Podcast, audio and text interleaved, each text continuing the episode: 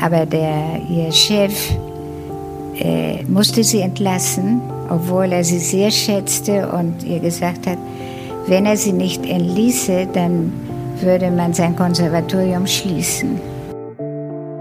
49 Menschen, 49 bewegende Geschichten. Ein Stück Deutschland. Der Podcast.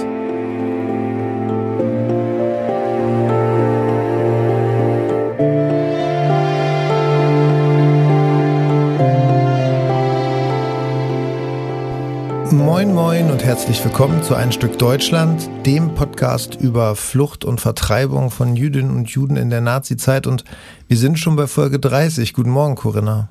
Guten Morgen, Carsten. Ja, und guten Morgen, ihr da draußen. Herzlich willkommen an alle, die uns jetzt zuhören. Ja, diejenigen von euch, ähm, die die letzte Folge gehört haben, wissen ja schon mal ganz gut über Ruth Goldschmidts Geschichte Bescheid. Da haben wir die gelesene Folge wieder äh, vorangestellt, aber ihr kennt ja bis jetzt eben nur diese Zusammenfassung.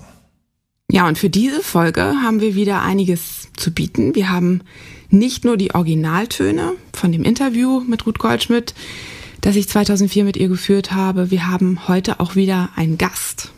Aber zu dem, unserem Gast kommen wir später. Jetzt stellt sich unsere Hauptperson erst einmal selber vor. Äh, mein Name ist Ruth Goldschmidt. Äh, mein Mädchenname ist Ruth Fleischmann. Ich bin in Hamburg geboren im Jahre 1928 und war in Deutschland bis 1933. Ja, eine echte Norddeutsche haben wir hier geboren in Hamburg. Ja, witzig.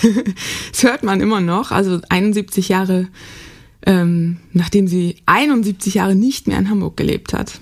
Ja. So hat sie sich aber im Interview vorgestellt mit Hamburg, das hast du 2004 mit ihr geführt, im Hogar Adolfo Hirsch. Genau. Und für alle, die unseren Podcast vielleicht heute, also in den Podcast quer einsteigen, das Hogar Hirsch oder Hogar Hirsch ist das Altenheim für deutschsprechende Jüdinnen und Juden in San Miguel in der Provinz Buenos Aires, Argentinien, gegründet 1940. Ja, dort hast du mit Tim Hoppe, dem Fotografen von Ein Stück Deutschland, im November 2004 eine Woche verbracht und ihr habt da mit 49 Menschen Interviews geführt und sie fotografiert. Das haben wir schon häufiger erzählt, aber jetzt eben nochmal für alle diejenigen, die die älteren Folgen vielleicht noch nicht gehört haben. Ja, was wir euch natürlich unbedingt empfehlen. Unbedingt, ja. Das solltet ihr nachholen, aber zurück zu Ruth Goldschmidt. Sie hat ja nicht im Ogar Irsch gelebt, oder? Nee, genau. Sie war 2004 eine der jüngsten sogenannten Volontarias, also eine freiwillige Helferin, und sie hat mir erzählt, wie es dazu gekommen ist. Ich war Deutschlehrerin einer deutsch-argentinischen Schule, sehr intensiv in Sekundaria und Sprachdiplom und so weiter. Und die Schule hat geschlossen, weil sie zugrunde gegangen ist aus ökonomischen Problemen. Und ich hatte plötzlich eine große Lehre in meinem Leben, denn ich habe sehr intensiv gearbeitet dort mit 40 Unterrichtsstunden, immer Gruppen mit Examen, mit offiziellen deutschen Examen und so weiter. Äh, und ich wollte mein Leben ausfüllen. Und da habe ich plötzlich Zeit gehabt. Und da habe ich gesagt, ein, ein Teil meiner freien Zeit will ich widmen. Und meine Eltern sind hier vorübergehend gewesen, aber äh, ich bin 20 Jahre nicht nach San Miguel gegangen, nachdem meine Eltern gestorben sind, weil ich einfach nicht konnte. Aber dann äh, habe ich mich vorgestellt und ich bin als, als Helferin genommen worden. Und ich, ich komme sehr gerne. Vier Jahre bin ich jetzt hier. Nicht, nicht wie einige 35 Jahre oder so, erst vier Jahre. Aber für mich ist der Mittwoch ein, ein sehr guter Tag. Und ich, wenn ich abends nach Hause komme, fühle ich mich irgendwie erfüllt. Ja, wir erfahren hier schon einiges, was ein bisschen vorgreift. Sie hat sich ihr Leben lang mit ihrer Muttersprache beschäftigt, hat als Deutschlehrerin gearbeitet. Ich finde, man hört auch, dass sie ähm, total gut Deutsch spricht. Da hatten wir manche hier im Interview, ähm, wo man schon so ein bisschen gehört hat, dass sie lange aus Deutschland raus waren. Hm. Ihre Eltern ähm, haben im Heim ihre letzten Lebensjahre verbracht. Es gibt also eine enge Bindung an das Deutsche und an das Heim. Genau. Und als ähm, Tim und ich sie dort getroffen haben, hat sie als ehrenamtliche Bewohnerinnen und Bewohner besucht, damit die jemanden zum Reden haben. Manche werden nämlich selten besucht, weil die Kinder eben weit weg wohnen, im Ausland, in den USA, in Israel, Spanien, aber auch in Deutschland. Auf jeden Fall sind die, die sie da besucht hat, eben auch Flüchtlinge, genau wie sie. Aber jetzt lass uns zurück nochmal in den Anfang gehen. Okay. Nach Hamburg. Sie hat gerade gesagt, sie sei 1928 geboren. Wann genau? Also geboren ist sie am 28. Juli 1928 als zweites Kind. Eine ältere Schwester war schon da. Ähm, ja, genauer ist sie da aber 2004 nicht geworden. Deswegen wusste ich bisher weder den Namen ihrer Schwester noch den ihrer Eltern. Ja, und so kommen wir zu unserer heutigen Gastexpertin, einer engagierten Hamburgerin. So, jetzt habe ich hier erstmal Goldschmidt. Und habe schon einmal so. Wow. Du bist offensichtlich überrascht. Ja, und begeistert. Sie hatte da nämlich gerade ein Dokument mit ihren Notizen zur Familie Goldschmidt geöffnet. Ja, und sie, das ist Christina Igler. Sie engagiert sich in der Stolperstein-Initiative Biografische Spurensuche Hamburg und im Arbeitskreis Stolpersteine am, ähm, und jüdisches Leben in der Hauptkirche St. Nikolai am Klosterstern in Hamburg-Eppendorf. Mit dem Thema habe ich seit elf Jahren zu tun. Eigentlich durch Zufall bin ich daran gekommen, ähm, weil ich etwas zur Hamburger Geschichte lernen wollte und bin eben bei diesem wirklich sehr spannenden Thema Hamburger Zeitgeschichte hängen geblieben. Ja, und das geht bis heute und sehr intensiv und äh, es gibt viel zu tun. Ja, also so intensiv übrigens. Ich glaube, die verbringt äh, wirklich ihre gesamte freie Zeit mit diesem, mit diesen Forschungen. Also ich hatte sie bei einer Ausstellungseröffnung in der Kirche St. Nikolai kennengelernt. Ähm, wir sind da ja ziemlich gleich ins Gespräch gekommen und haben über eine mögliche Lesung zu Ein Stück Deutschland dann auch gesprochen. Die im September stattfinden wird. Ja, genau.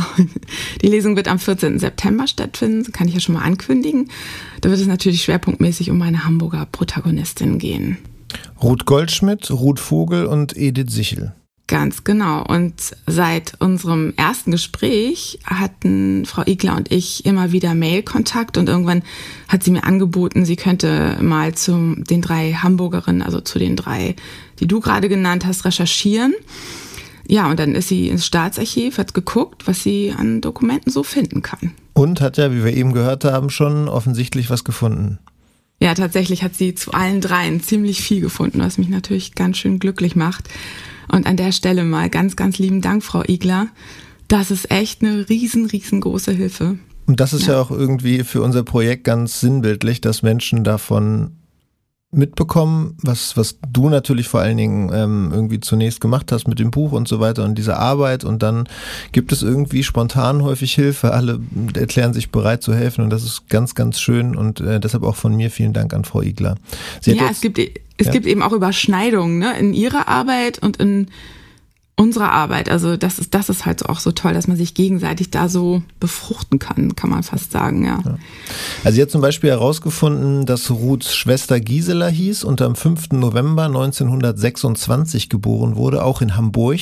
Sie war also ein gutes ähm, Jahr älter als Ruth und die Mutter, ließ, äh, die Mutter hieß Clara, geborene Levi.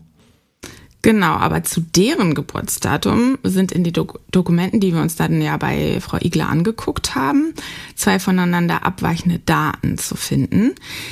In manchen heißt es 1892, in anderen 1893. Und dazu fehlt der Geburtstag auch und Monat. Aber das wäre jetzt kein Problem. Sie scheint ja eben in Hamburg geboren zu sein. Ich habe diesen Zugang zu dieser Datenbank Ancestry und dann kann ich mich hier dann nochmal mit den Daten, die ich habe, dort einwählen und gucken, was, ähm, was man zu ihr findet. Was man zu ihr findet. Das ist auch immer noch mal so eine gute Ergänzung. Äh, mal eben gucken. Das sind ja weltweite Kontakte, die da eingestellt sind. Aus Levi mit IE, ne? Ja. Levi mit IE und 1893. Was kann man da noch eintragen? Der Ort. Hamburg.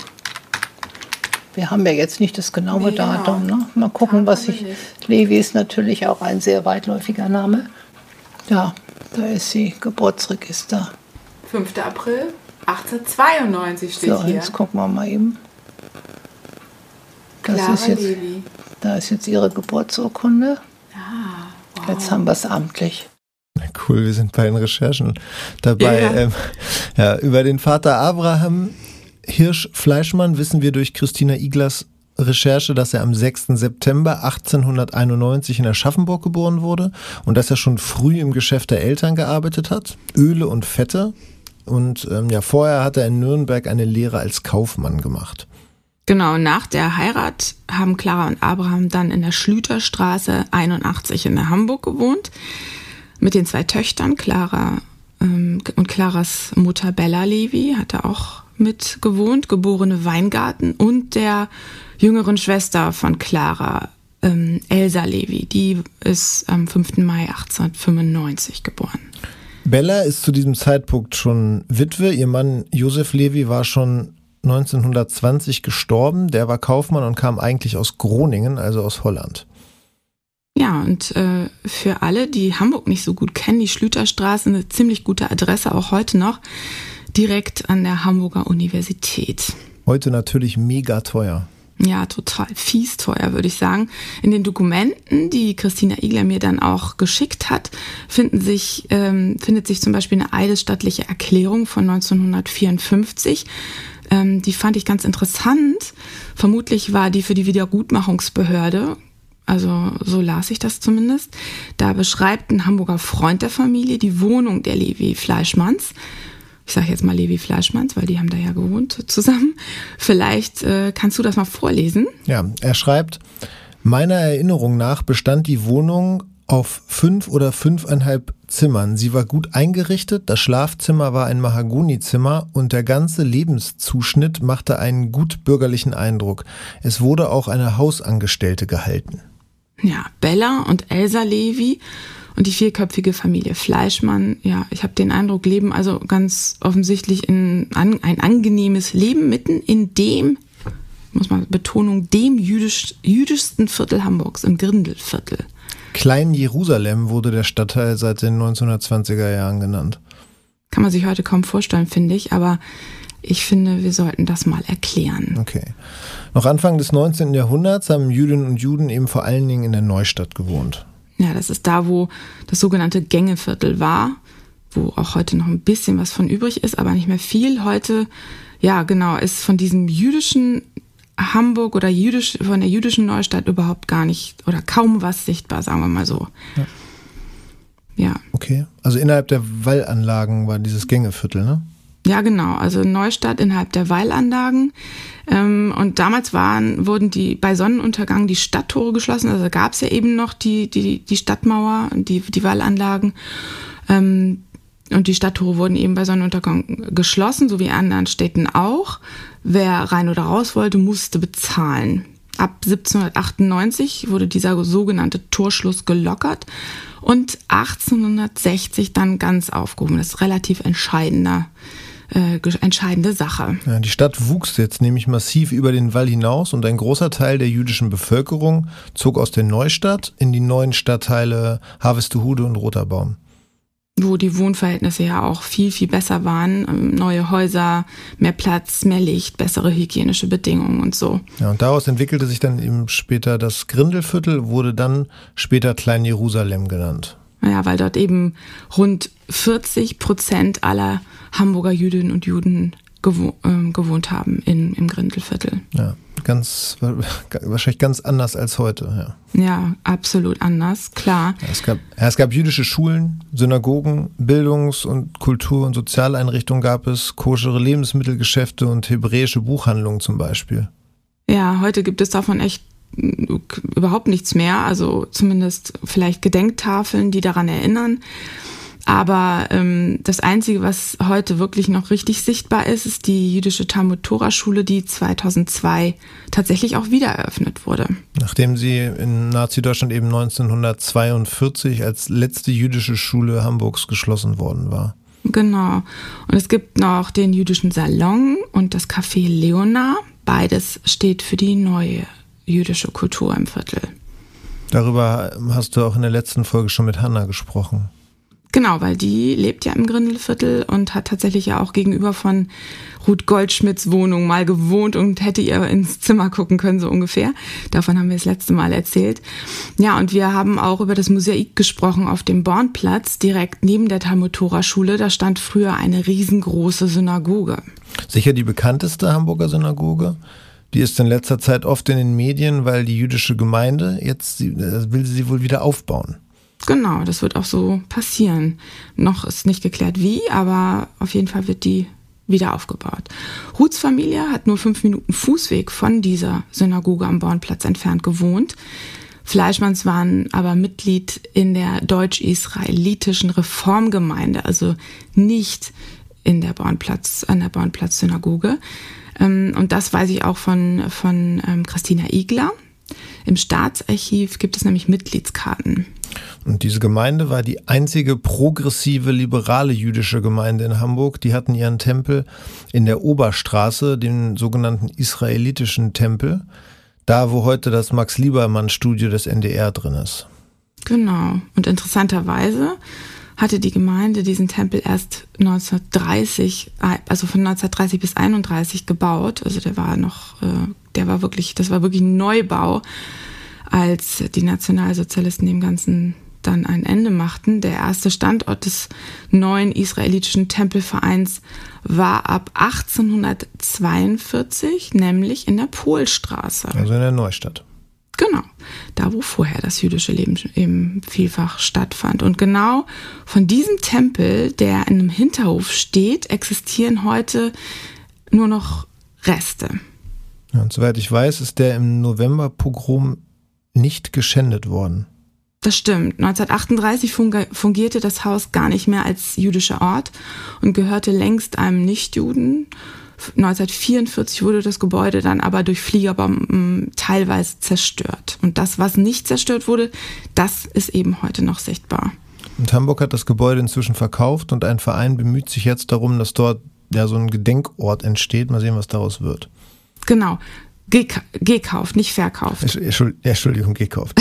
genau, genau, die haben das gekauft und jetzt äh, wird da vielleicht irgendwas passieren oder wird passieren, ganz sicher. Und ich würde echt empfehlen, weil es echt mega spannend ist, wenn ihr mal da in Hamburg seid oder an alle die, die in Hamburg leben. Ich würde euch wirklich empfehlen, eine Führung zu machen. Es ist sehr lohnenswert. Es war jetzt ein kleiner Ausflug, den wir jetzt hier schon gemacht haben. Aber ähm, lass uns von heute jetzt wieder zurückreisen in die frühen 1930er Jahre insgesamt. Also wenn man alle jüdischen Gemeindemitglieder zusammennimmt, lebte damals in Hamburg die viertgrößte jüdische Gemeinde in Deutschland nach Berlin, Breslau und Frankfurt am Main. Etwa 25.000 Jüdinnen und Juden insgesamt. Ja, nur so zum Vergleich, heute sind es wohl so um die 5000. Als die Nazis die Macht übernehmen, am 30. Januar 1933, ist die kleine Ruth Fleischmann vier Jahre alt. Ja, da spricht der Vater tatsächlich auch schon von Auswanderung. Ich kann mich erinnern, dass äh, es eine große Aufregung war, aber meine Mutter hat das getan, was mein Vater von ihr verlangt hat, obwohl es, sie konnte sich ja in dem Moment nicht verstehen warum sie plötzlich aus Deutschland weg sollte. Ja, Ruth erzählt weiter, warum der Vater 1933 schon die Ausreise plant. Mein Vater äh, war viel unterwegs in Amerika, ist immer gereist von Nordamerika bis Südamerika inklusive Argentinien. Und meine Mutter war viel mit meiner Schwester und mir alleine, sagen wir mal von, von zwölf Monaten im Jahr, war sie neun Monate ungefähr alleine mit uns.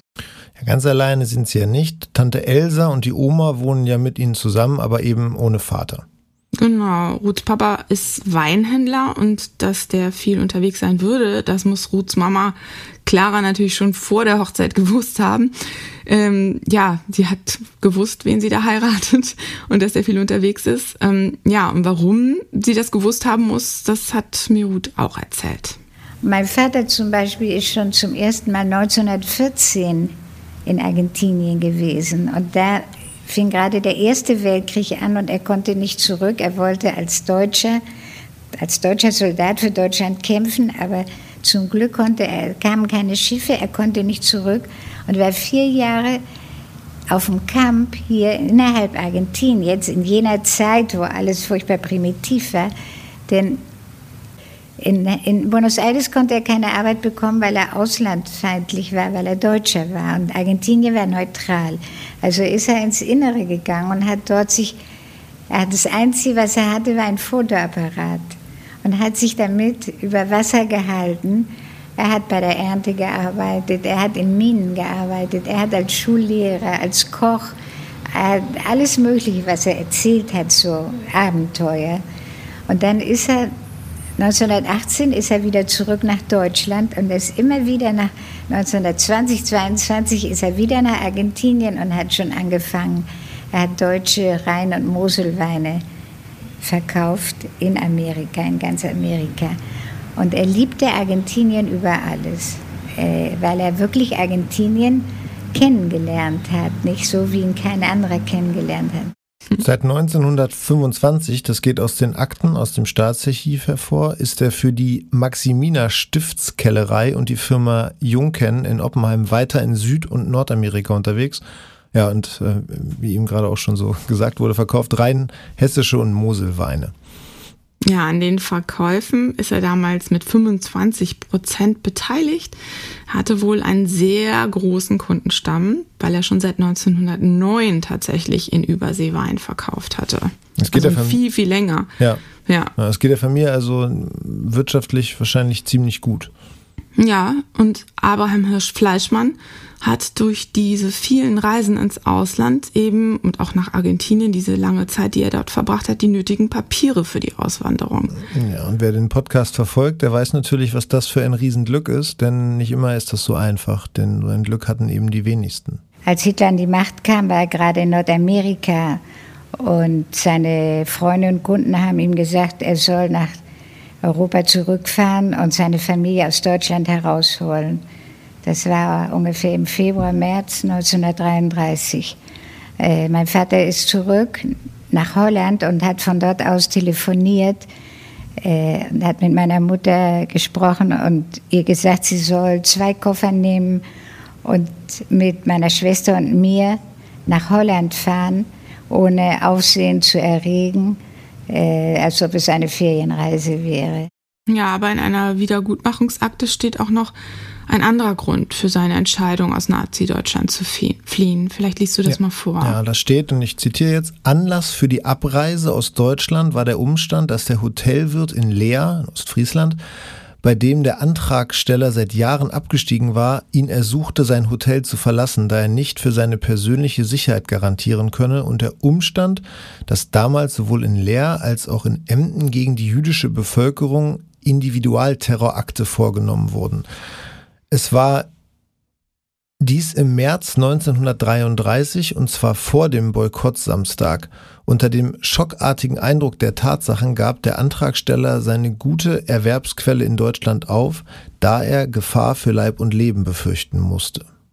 Ja, da steckt viel drin, ne? Ähm, vielleicht mal ganz kurz zur Erklärung. Er hat da in diesem Hotel in Ostfriesland sicherlich auf dem Weg zum Hafen äh, Zwischenstation gemacht, könnte ich mir vorstellen. Egal. Ähm, ja, hier sind, ist das Wort Individualterrorakte genannt. Das finde ich einen unglaublich fiesen Begriff. Also man könnte auch Gewalt gegen Jüdinnen und Juden dazu sagen. Und das eben schon vor dem Boykott-Samstag. Das finde ich schon auch interessant. Ja, absolut. Also der, dieser Boykott Samstag, also es war der Boykott jüdischer Geschäfte, Warenhäuser, Banken, Arztpraxen, Rechtsanwalts- und Notarkanzleien, den das NS-Regime am Samstag, den 1. April 1933 in ganz Deutschland durchführen ließ. Das haben wir ja schon auch schon mal thematisiert im Podcast. Ja, und dass wir ihn hier so oft erwähnen, finde ich, zeigt auch, dass er nahezu alle Jüdinnen und Juden betroffen hat. Das war für die meisten ein so krasser Einschnitt ins Leben, dass dieser Boykott auch in den Erinnerungen eben wie immer wieder vorkommt. Ähm, und immer wieder benannt wird, so als einschneidender Termin. Aber ähm, bei ihm war das ja eben auch schon vor dem 1. April 33, was ich auch interessant finde. Also von diesem antisemitischen Terror haben Ruth und Gisela, die beiden Kleinen, aber tatsächlich gar nichts mitbekommen. Glücklicherweise, die Eltern haben die Kinder einfach echt gut geschützt. Wir sind nach Holland und die ersten paar Wochen haben wir in einer furchtbar hässlichen Pension gewohnt, um abzuwarten, damals hat man nicht mit den Kindern gesprochen, was, was die Eltern für Pläne haben oder so. Hat dich das sehr verwirrt? Wir hatten keine Ahnung, warum, warum wir plötzlich in Holland waren zum Beispiel. Meine Schwester war gerade acht Tage in der Schule, in der ersten Klasse, weil das war kurz nach Ostern. Und ich war, ich war vier Jahre alt. Also wir sind dann, also als irgendwie haben sich meine Eltern besprochen und dann sind wir nach Scheveningen gegangen, wo wir eine eigene Wohnung hatten und haben dort sechs Jahre gelebt in Holland, in Scheveningen. Weißt du, warum Tante Elsa und die Oma nicht mitgekommen sind? Nee, das weiß ich leider nicht genau. Aber vermutlich wollten die beiden einfach Hamburg nicht verlassen. Die Tante, weil sie vermutlich ihre Arbeit einfach sehr geliebt hat. Die war ja Pianistin und Musiklehrerin und die Oma vielleicht, weil sie sich einfach zu alt gefühlt hat für so eine Reise. Und wie viele andere Jüdinnen und Juden hat sie vermutlich auch geglaubt, dass man ihr nichts tun würde. Ja, das kann ich mir auf jeden Fall auch gut vorstellen.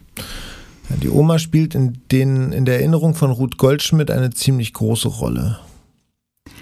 Deswegen hat Christina Igler auch explizit nach Dokumenten zu ihr gesucht.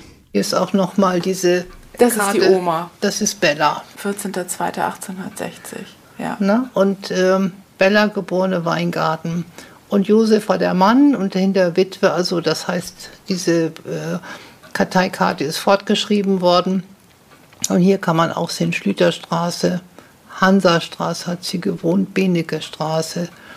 Und ist dann, kann man hier unten wieder gucken, ausgeschieden 1936 nach Scheveningen. Aha, am 36 ist sie sozusagen wegge weggezogen zu der Familie Ruth, mhm. Clara mhm. und die ist ja erst in Hamburg geblieben.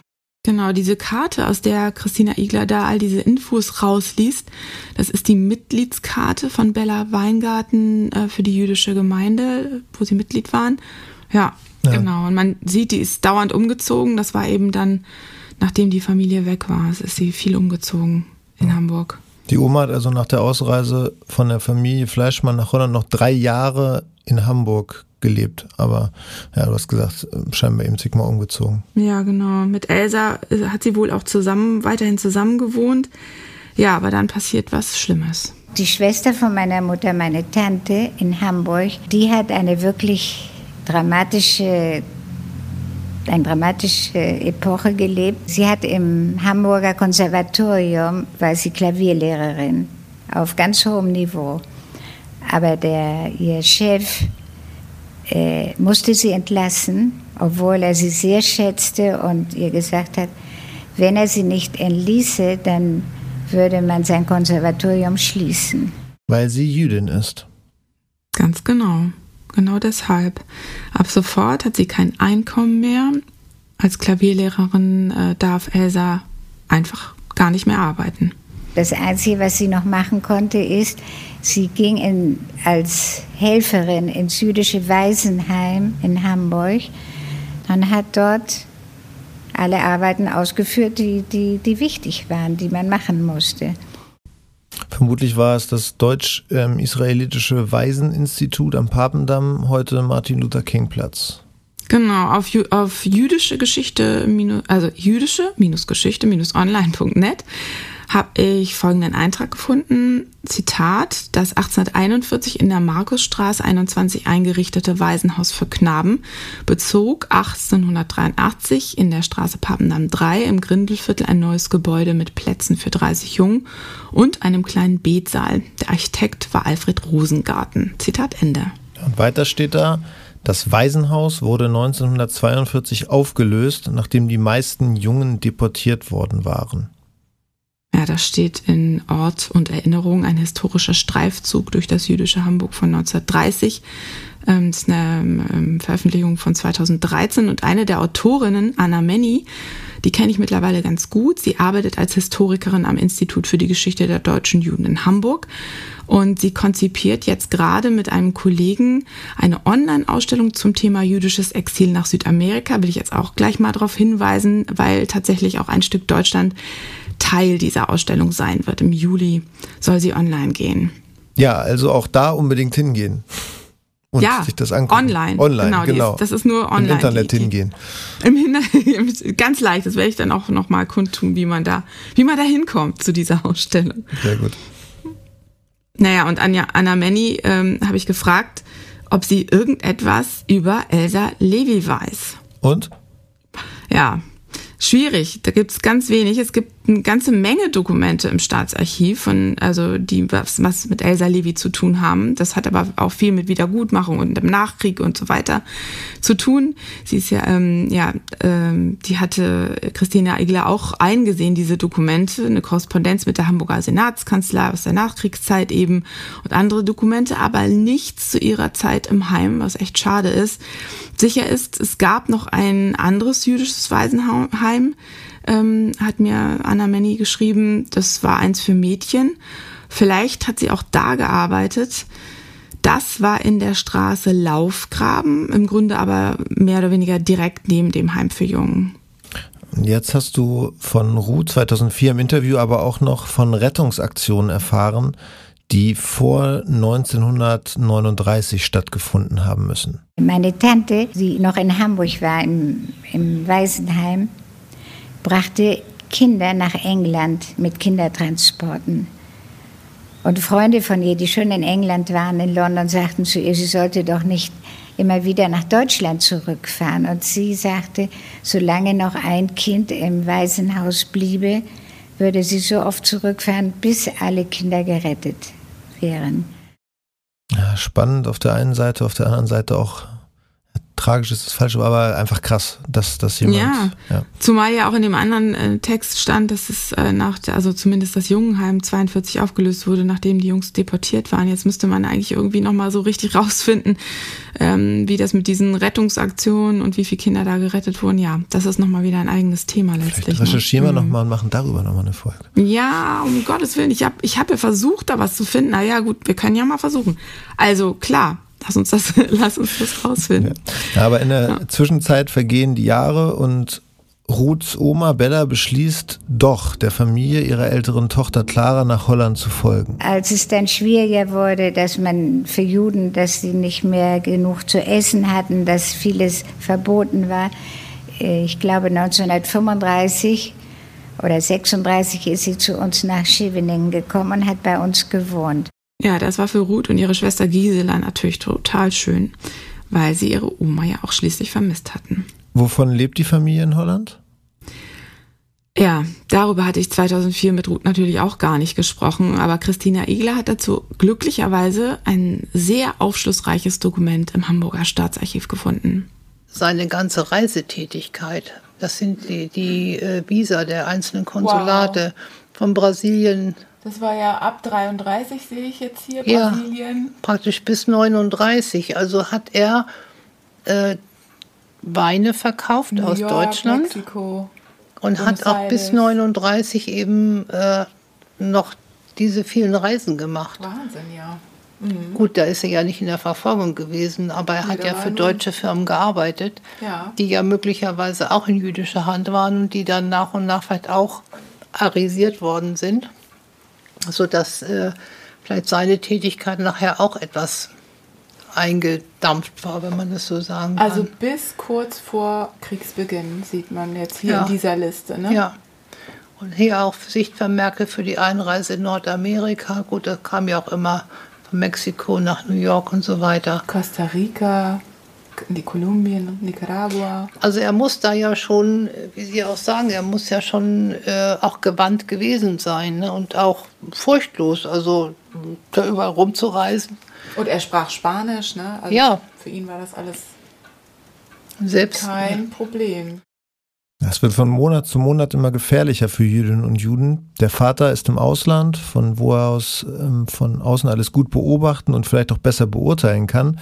Also beschließt er zwei Jahre, nachdem Bella nach Holland gezogen war, die Familie eben dann aus Europa rauszuholen.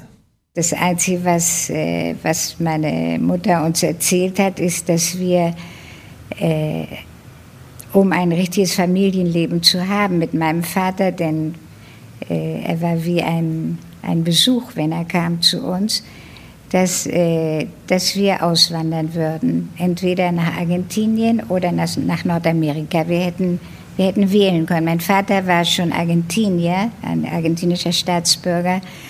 Äh, so hatten wir kein Problem, um auszuwandern. Wir sind mit einem, meine Mutter hat einen argentinischen Pass, schon den habe ich noch einen. Meine Schwester und ich waren in diesem argentinischen Pass eingetragen. Wir wissen ja, dass Sie ähm, dann nach Buenos Aires gehen. Ja, aber Abraham Hirsch-Fleischmann muss seiner Frau gegenüber wohl ein bisschen Überzeugungsarbeit leisten. Als er damals meiner Mutter gesagt hat, wir wollen aus Holland auswandern, dass Buenos Aires die Stadt ist, die einer europäischen Stadt am ähnlichsten sehen würde. Viel mehr vielleicht als New York. Nicht? Ja, das ist absolut so. Das kann ich auch absolut bestätigen. Ähm, es ist nicht sehr, ähm, wie soll ich sagen, fremd, sondern im Gegenteil eher vertraut. Okay. Ja, und weil du schon wieder so viele Infos, so irre viele Infos zusammengetragen hast und wir euch da draußen nicht überfrachten wollen, haben wir beschlossen, mit der bevorstehenden Auswanderung nach Argentinien diese Folge eben auch zu beenden. Ja, damit es auch ein bisschen spannend bleibt. Genau, ich sagen, ne? Cliffhanger. Wie es mit Ruth und ihrer Familie weitergeht, ob die Oma mit ihnen auswandert, wie es Tante Elsa in Hamburg ergeht, das erfahrt ihr in der nächsten Folge. Ja, ich danke dir, Carsten, dass du wieder mal der liebste Podcast-Partner warst. Äh, ich danke Christina Igler für ihre Hilfe bei der Recherche und ich danke euch da draußen, ähm, dass ihr uns so treu seid und ähm, euch immer wieder für diese Geschichten interessiert, ähm, ja, dass ihr euch für Ruth Goldschmidt, Goldschmidts Geschichte interessiert und mehr erfahren wollt.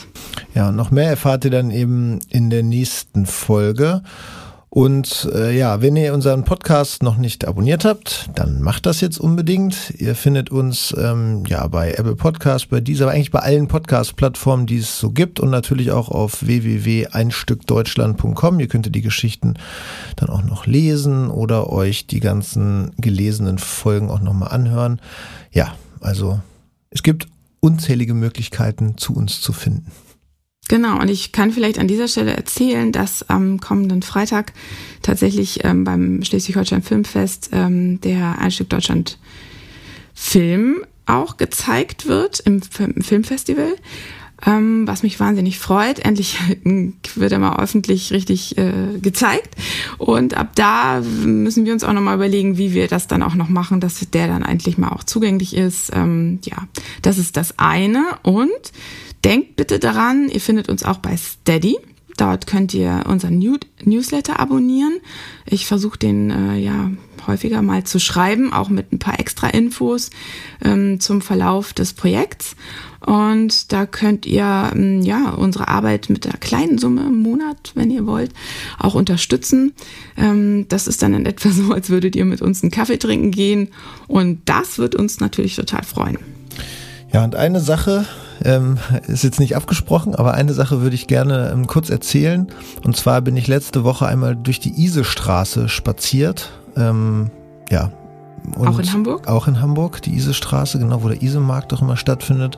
Und ich habe bislang immer nur darauf geachtet, wie schön so die Gegend ist und ähm, äh, wie, wie gut man da, ja, wie gut man da spazieren gehen kann und sich umgucken kann. Und ich habe dann immer wieder auf den Boden geguckt, weil dort einfach unfassbar viele Stolpersteine zu sehen sind. Wir haben ja auch über die Stolperstein-Initiativen hier jetzt auch in dieser Folge auch so ein bisschen gesprochen und ich wollte einfach nur noch mal motivieren, vielleicht sich durch einmal durch diese Straße zu gehen. Einmal ist es schön zum Spazieren und zum anderen kann man aber auch leider sehr viel auf dem Boden dort entdecken und unzählige Stolpersteine in einer in einer Massivität, wie ich es eben sonst nicht erlebt habe bislang.